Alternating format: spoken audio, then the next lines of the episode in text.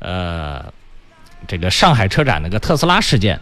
刚刚我在进直播室之前，呃，我的同事南京电视台的记者一定要让我做个采访，给他们这个解读一下、分析一下、谈一下自己的观点。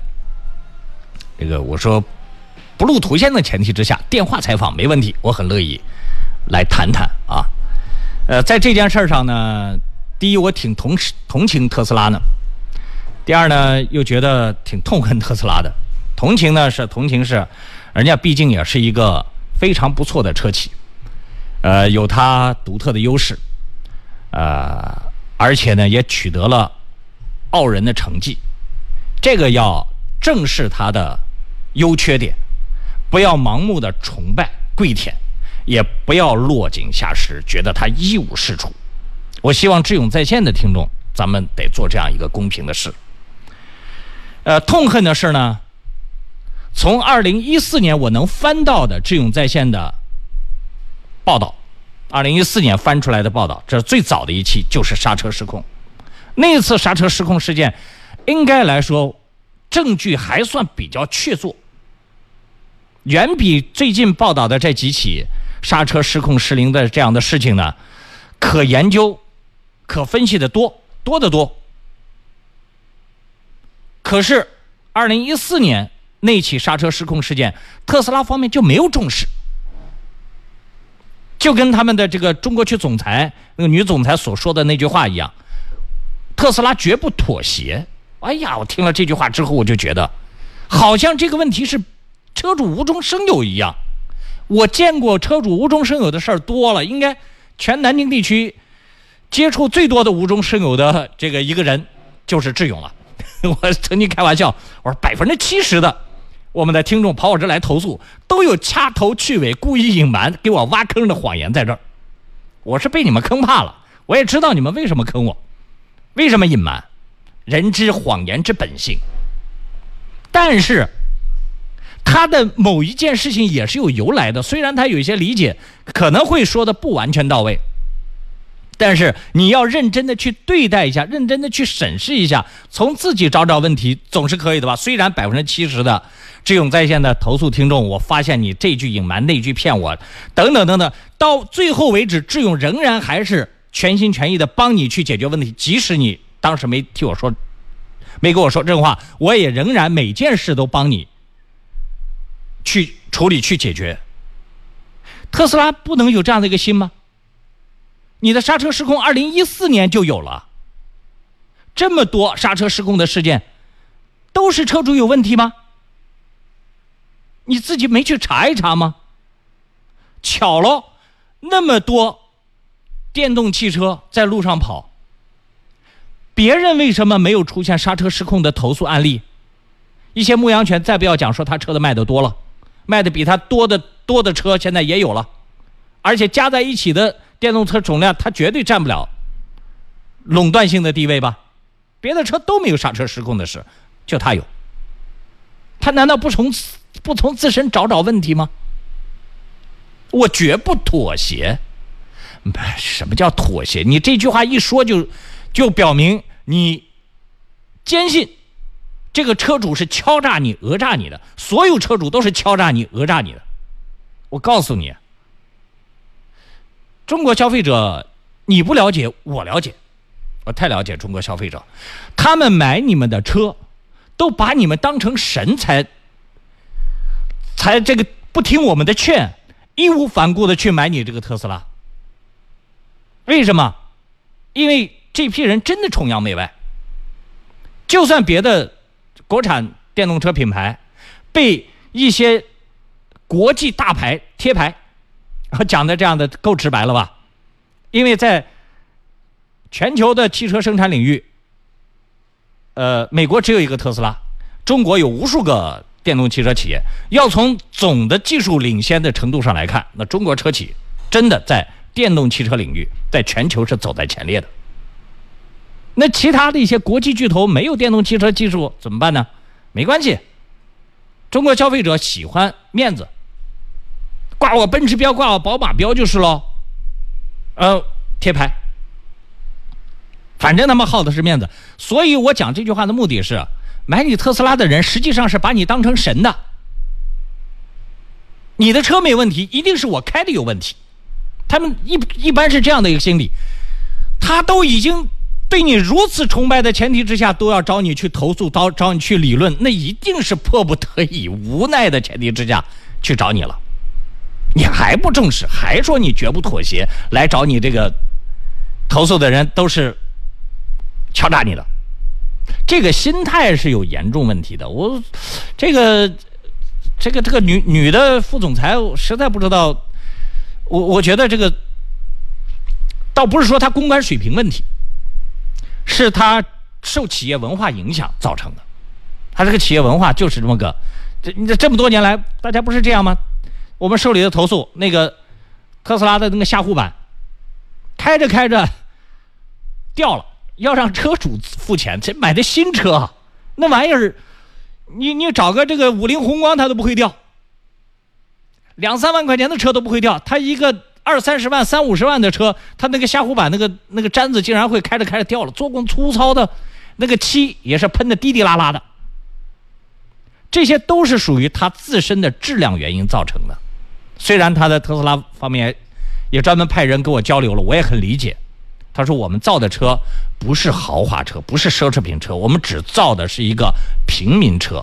可是中国消费者把我们当成了豪华车了，所以他给我们的期望值过高。我这两天也在给大家普及，我说不要给人家太高的这个期望要求，在服务上不要让他去跟豪华车去相比，它就是一个相对能够降低成本，用最最合适的配件。”生产相对最经济价值的一款车，哎，这样来理解。有人讲不对，说说他讲说他的这这个车不是这个豪华汽车，但是他卖的价格却很高。豪华汽车的价格价格很豪华，我说你们误解了，它的价格其实不豪华。做汽车的人都知道，当年他卖中国第一台汽车的时候，四五十万、五六十万，他卖的价格高吗？豪华吗？一点都不高，一点都不豪华。是你们被中国汽这个，你们是被中国汽车厂给惯坏了。汽车的投入成本非常之高啊！它一个过去没有任何汽车积淀的企业，从研发、生产到电动汽车，大家都知道，同样类这个同同样外观、同款型的。汽油车要比同款型的电动汽车要便宜很多，是吧？有的甚至便宜到一半那也就是说，电动汽车它天生要比汽油车贵，这是其一。其二，它一台车还没有卖出来的时候，刚开始起步阶段，它加上它的研发各种成本去卖的时候，它只能卖这个价格。它这个价格实际上都是亏的。要不是中国消费者风起云涌的买它，特斯拉可能跟其他几个。没有支撑下来的互联网造车的那些企业一样，可能都已经远去了。可喜的是，中国消费者太喜欢外国车了。只要是国外的，都比中国的强，这样的心理占据了他们的心理的大方面思思维。就算人家讲说我只是一个卖给平民的车，但是中国消费者都认为，我买了这个车的人就一定是有钱人，一定是能够有面子的，风起云涌的去买它。就算服务不好，他。只要在我村里发小面前有面子就可以了。所谓的安全不安全，技术究竟是不是比国产汽车高，只是我拿出来去搪塞自己好面子的一个说法而已。甚至大量的一些所谓的车迷粉丝揪着一些自己都不懂的一些这个数据。来跟别人梗着鼻子、梗着脖子争，他就认为只要我说别人高大上，那一定是对的。所以在网络上，中国汽车品牌，他没有办法享受到跟国外汽车这种同等的舆论地位。只要出点问题，肯定是又喷又骂的。他享受到了这么好的环境，他却不珍惜。中国消费者这种相对无知环境当中，给他创造的一个好的销售环境，就把无知当愚蠢了。真的，他把中国消费者的无知当成愚蠢了。那上海车展这件事呢，我觉得有好的一面，有不好的一面。也好的一面就是这件事情，无论哪一个媒体再怎么去报道，依然改变不了中国消费者对这种洋货的这种痴迷，改变不了的。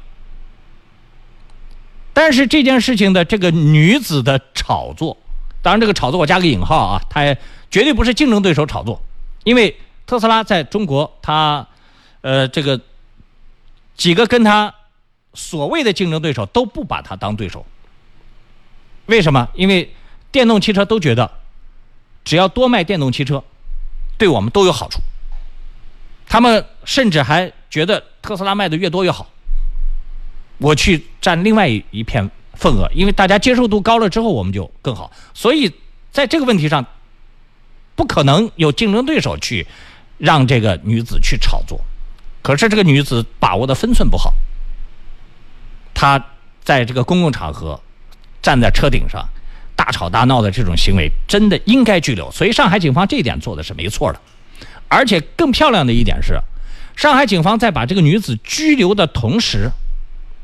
全国各大媒体，尤其是央媒，又发出了一种正能量是该拘他，绝对应该拘，拘的没错。但是，特斯拉出现这么多刹车这个投诉案例，却仍然没有给出合适的调查结果。这个是当地市场监管部门的一个缺失。你看，各大央媒都是在讲市场监督管理局要介入，你们介入的太晚了，让群众觉得我。我无奈而为之，冒着自己被拘留的风险去到车展上去大吵大闹，这种泼妇的这种做法，绝不应该是在一个市场经济国家里面，我们市场监管部门该采取的一个对策。群众维权成本过高，维权难度过大，导致采取这种方法，是上海当地维权部门的一个悲哀。当然，这个人也不是上海人啊，是郑州的。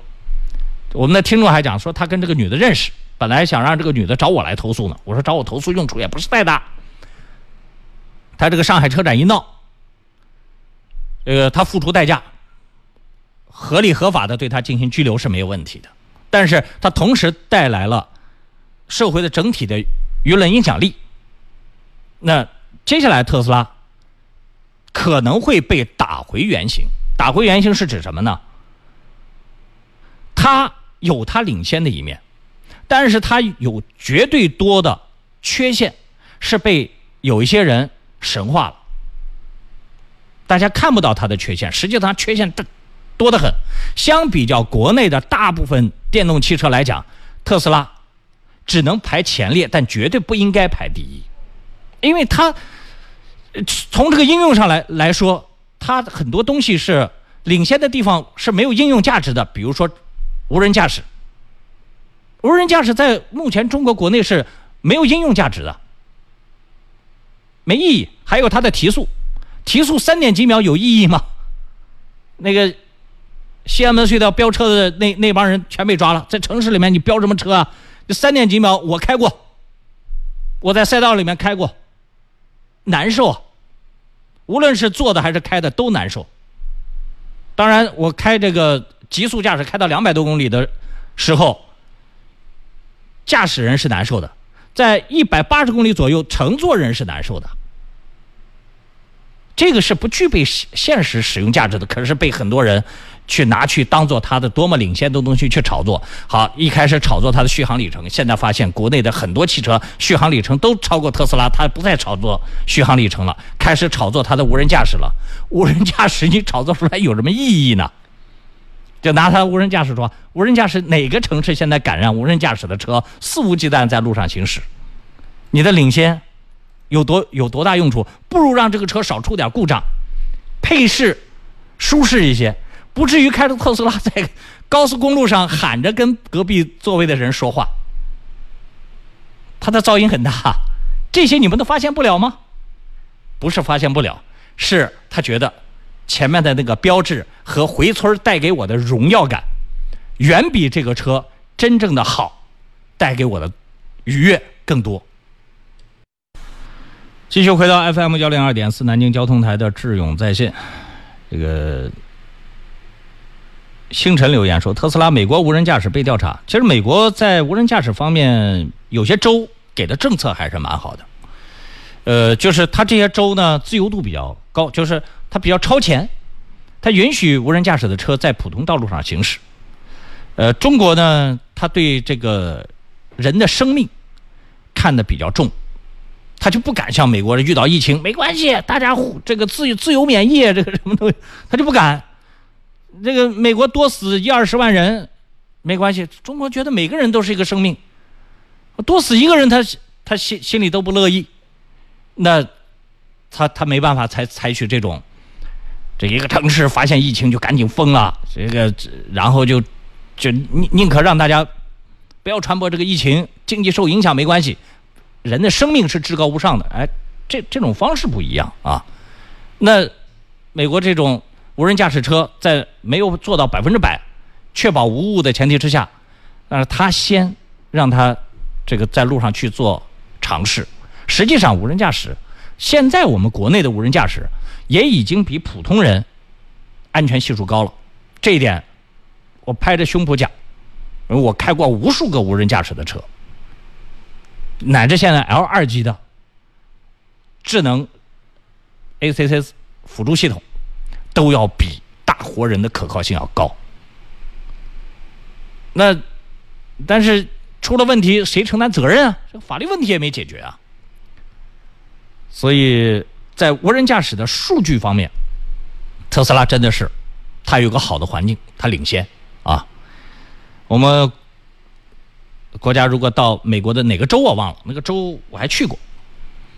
如果到那儿去建立一个实验场，也是能很快拿到数据的啊。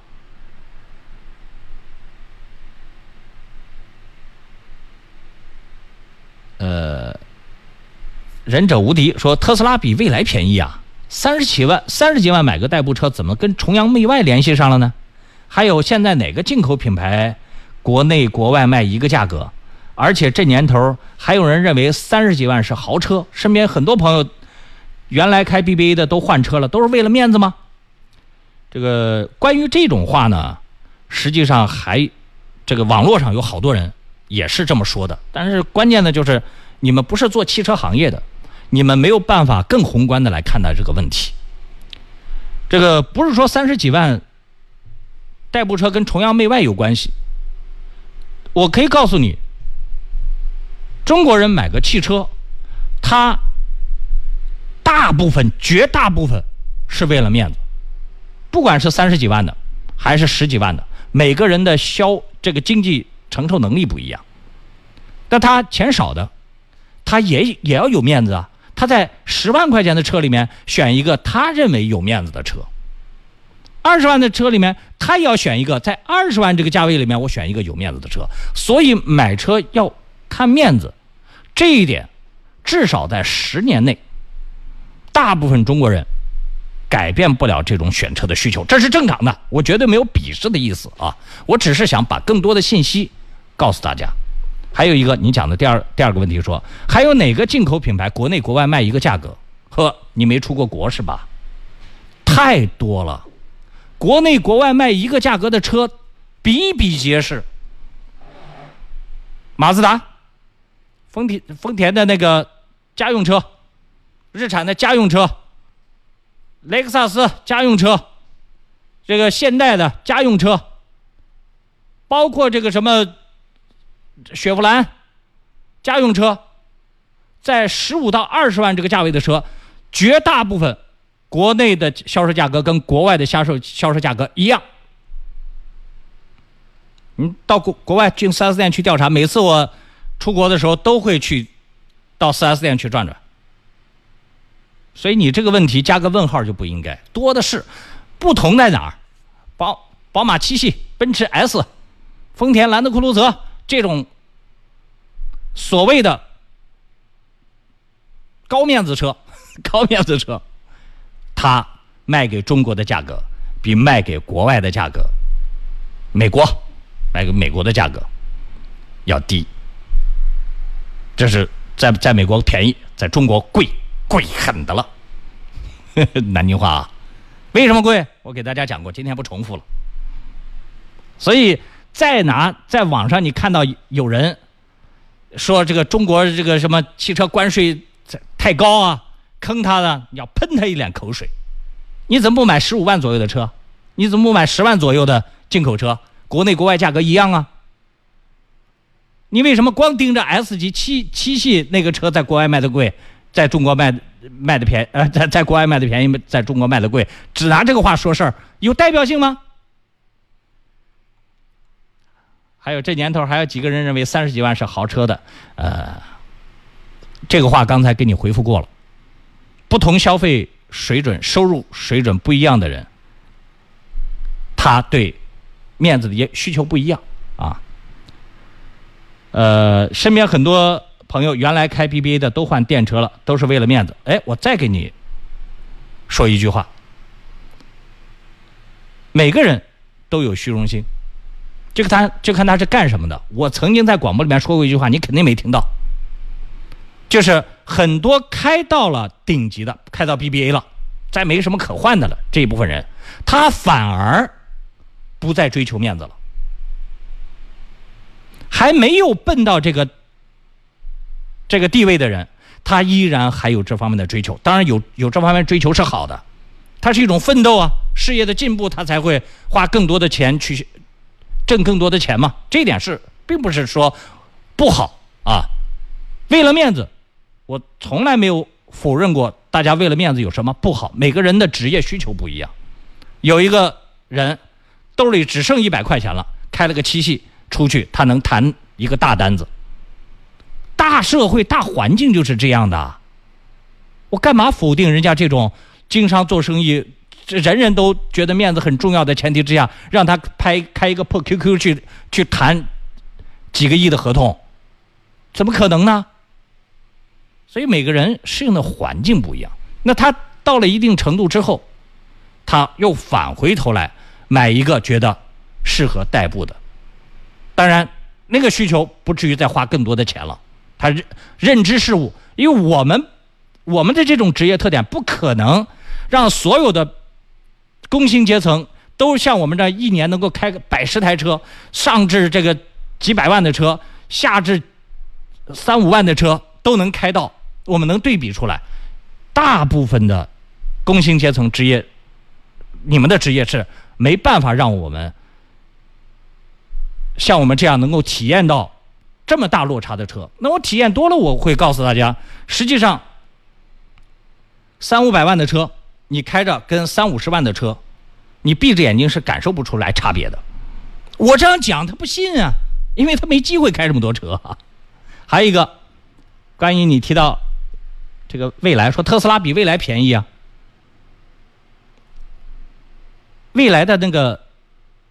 服务所投入的成本之高，他也差点倒闭吧？我当年讲过，我说未来这个车，它号称终身质保，我说买它这个车我就怕倒闭、破产。实际上，它这个未来车跟特斯拉差不多，但是未来倒闭了怎么办？它这个所谓终身质保，那就是一个画了个饼而已。当年我说过这话不？特斯拉要求终身质保了吗？终身质保成本你知道有多高吗？特斯拉不用终身质保，就有很多人趋之若鹜的去买它。特斯拉当年卖的价格跟未来价格应该差不多，甚至比未来要高吧？我我刚也讲了这样的一个话：电动汽车本来的价格就应该那么高，未来也是新势力造车，特斯拉也是新势力造车，他们俩的运营成本差不多，只是大家给了。特斯拉更好的市场环境，更多的人去买特斯拉，所以它的成本降下来了，所以它能更便宜。未来，它的销量早些年被这个国内的各种键盘侠喷的体无完肤，它没有办法靠它那么一点点销量来去占据成本，因为它没有洋货那么好的这个这个所谓的市场环境。这是天生给他的这么一个市场环境，他只能咬着牙忍辱负重。那现在人家也出来了，但是最起码它的价格高有高的道理在哪儿呢？人家除了终身质保之外，人家还还有一整套的服务体系。特斯拉做过了吗？你在新疆、西藏，你你开的蔚来没电了，他都要派车去去给你充电。虽然他不管时间啊，我开一个月也行，开十五天也行，反正我保证会去救你。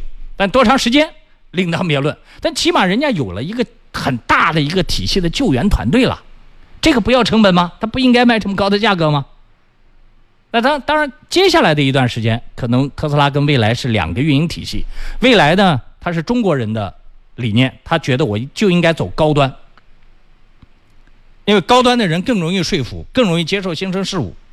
我宁可让高端的人群享受到这个更多的服务，我这个成本投入是值得的，所以它大量的成本是投入到这个售后服务上了。在运营成本上，它的成本仍然是要比特斯拉高的，因为特斯拉的销量大嘛。那等它销量跟特斯拉一致的时候，它的价格也应该能够降下来了。当然，我估计它不会降，因为他们这个老板的营销体系呢，就是我。我要顺应中国人的消费理念，我就要走高端线路，啊，高端线路呢，它就是价格要高嘛，价格要高，在质量上，其实大家半斤八两的那个年代，它就只有体现在服务和品牌上了。刚才我还看到有人发到智勇在线公众微信号问这个，我在出差之前，那个一个奔驰和什么中国人寿车险的那个投诉。呃，其实当天这个智勇在线的微信好友们，他们率先听到了一小段录音。那小段录音呢，和后面我对这个事情的进一步的调查了解情况呢，也有了一个比较好的结果。明天吧，明天节目一开始，四点节目一开始，我把这个事儿呢，系统的从前面发生的过程，这个理赔员挂电话，当时装傻。到最后呢，他又主动这个来解释，呃，到后面他的这个这个整个这个事情的解解决来龙去脉，呃，来给大家这个做一个做一个报道啊，明天注意收听，好不好？好，今天的这种在线节目到这儿就结束了，感谢您的收听，明天再会。